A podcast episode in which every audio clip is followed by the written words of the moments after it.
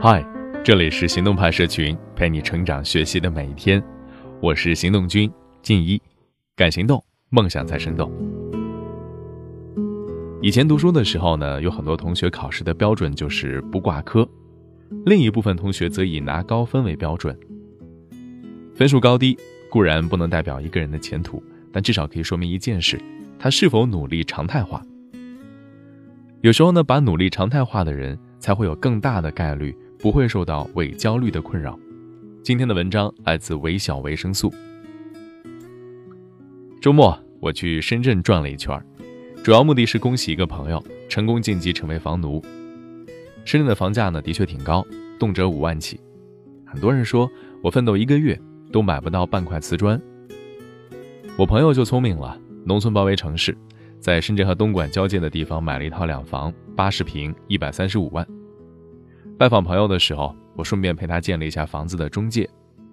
第一次见面我就被惊掉了下巴，一副油腻中年的扮相，肩膀上还有纹身，脖子一大串金链子闪闪发光。你说他是房产中介，我打死都不信。全身黑衣打扮，倒是有点像去收保护费的黑社会老大。我下意识的往旁边躲。小伙哈哈一笑，很贴心的请我们吃中午饭。别看他长得有点着急，人情世故处理起来特别妥帖。用我们的俗话来说，就是会来事儿。他叫小潘，九五后，他已经是公司的销售王牌了。朋友公司所在的那层楼，几乎都是通过这个小潘买的房。十六岁走出云南深山，现在已经年入百万。在深圳这样的高手林立的地方，他绝对算得上是白手起家的精英。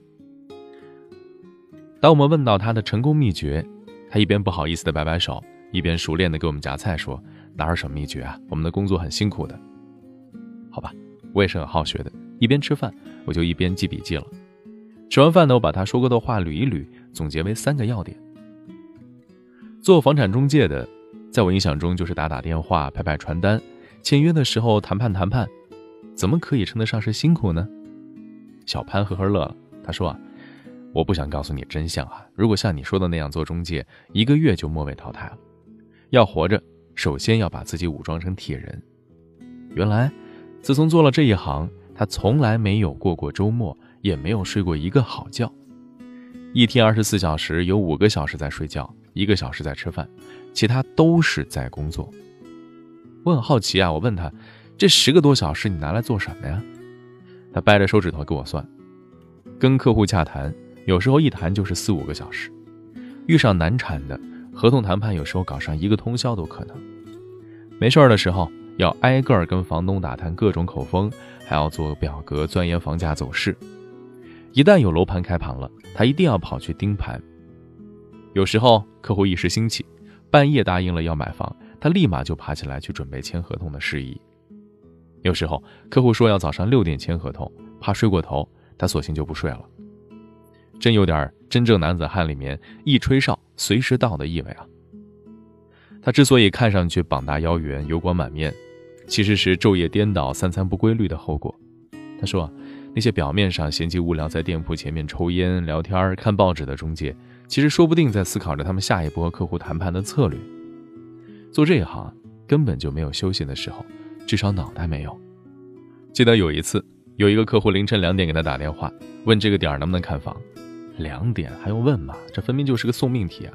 他却回，当然可以了，还早，我有空。结果他穿戴整齐，欢天喜地带着钥匙，跑到小区门口给客户打电话。那客户却说：“哎呀，我飞机误点了，你等会儿吧。”一等就等到了天亮。幸好客户来了，风尘仆仆，看到他的时候特别感动。那个单子他赚了一万块佣金，他觉得熬一晚很值。这事儿啊。不过是他万千极度送命的日子，不屑一提的一天而已。我想起菜刀少爷写过的一句话了：昙花一现的努力都是伪努力，只有常态化的努力才是真努力。有时候，我们真的低估了生活的难度系数。我们以为的全力以赴，跟别人一比，不过就是尽力而为。我想起2009年，黄渤通过主演《斗牛》中的牛二，获得第四十六届金马奖影帝。大部分人只看到他独角的光鲜，恐怕没有看到拍这部电影时候，他天天在崎岖的山路上跑，跑烂了三十七双布鞋，脚上全是血泡。拍摄次数最多的一个镜头，拍了三天，重来了一百三十八遍。所有光鲜亮丽的背后，其实都是咬牙切齿，埋起头来好好干。小潘自豪地说：“他的客户都是客户的朋友慕名而来，主动找上门的，根本没有做广告，一传十，十传百，完全是冲着他这个人的人品。就像我朋友，刚开始准备买房的时候，小潘就帮他留意着。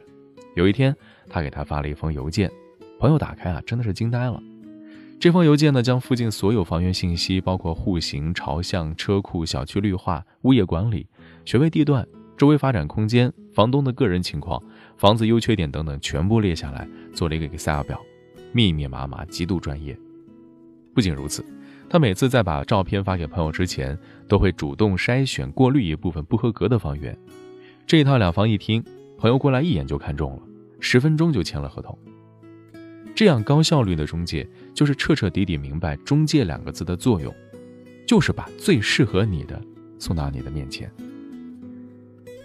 买方事后的细节，其实比谈判更操心。虽然单子已经是成交了，他还是事无巨细，一一过问跟进。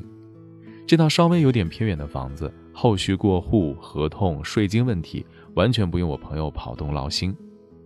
小潘很实诚，他说不为别的。就为了能够给别人留一个好印象，下次有生意就介绍给我。果然，朋友就把我介绍给他了。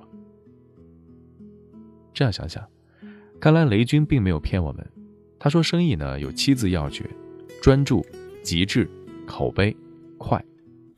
他从一开始就打算把小米做成长生命周期产品，做一个品牌，做一种生态，这样呢才能降低广告成本，让客户自己跑上门来。这七字要诀简单，但还真的不是每个人都能够想得明白。现在呢，很多商人本着收一次钱就赚够一份利润的心态，为了短期利益，把未来都赌上。比如说，同样是跟房打交道，我们对自如的房子失去了信心；同样是做中介撮合交易，我们对顺风车再也没有了胆量。其实我们做人，又何尝不是在做一个产品呢？没有口碑的产品，只能拥有片刻的虚假繁荣。别看小潘是九五后，处理人情世故真的是八面玲珑、得心应手。这绝对不是对他的夸奖，而是陈述一个事实。朋友很不好意思地说啊，每一次从深圳到东莞处理装修，小潘都会请他吃午饭。本来都已经签了合同、办好手续了，按理说跟小潘也没什么交集，可是小潘呢，还是会给他提一些装修的意见。不仅如此，朋友无意间提到安窗帘找不到人，小潘立马就主动揽了这个活儿。这简直就是免费售后，贴心到家了嘛！周六的东莞瓢泼大雨，他贴心的把我们送回深圳，怕我们不好意思，就说自己到深圳有事情要处理，顺路搭我们一程。他十六岁就离开家门，吃了很多苦，受了很多罪，他明白人性里最恐惧什么，最渴望什么。然而，他没有把这些磨难作为负债，反而作为一项资产，利用它，洞悉一切客户需求。到现在呢，他成为公司的销售王牌，走的每一步其实都是细节的积累。这让我想到了之前看过的一篇文章，讲的是有一个的士司机，开个出租也会给客户准备好充电器、饮料、空气清新剂、热毛巾等等，结果吸引了大量的长途客，营业额是其他司机的两倍都不止。从某一个角度而言，体贴都是情商高的表现，麻烦自己方便别人，每一寸的细节都是在放大你自己的个人品牌。现在呢，有很多贩卖焦虑的公众号文章，总是说什么你的同龄人正在抛下你了，什么九八五毕业一年后我连治感冒的钱都付不起，等等等等。好像我们这些平民小百姓，做着拿死工资的小白领，还有街头的小商贩，都是一无是处啊。其实，我觉得这些都是伪焦虑。蔡澜不是也说过，人总是怕又老又穷又病，但是你有很多求生本领的话，就不怕的。求生本领越高，你的自信心越强。其实啊，求生的本能一直存在在平凡的我们体内，发酵、沉淀和扩散。像小潘这样极度普通、出身深山的九五后，也能从一个底薪三千的房产中介，走到有房有车、年入百万。这一段路他走了七年。你看到的也许是平凡人的走运，或者是某个行业的暴利，而我看到的。是他把尽力而为作为底线，把全力以赴作为上限。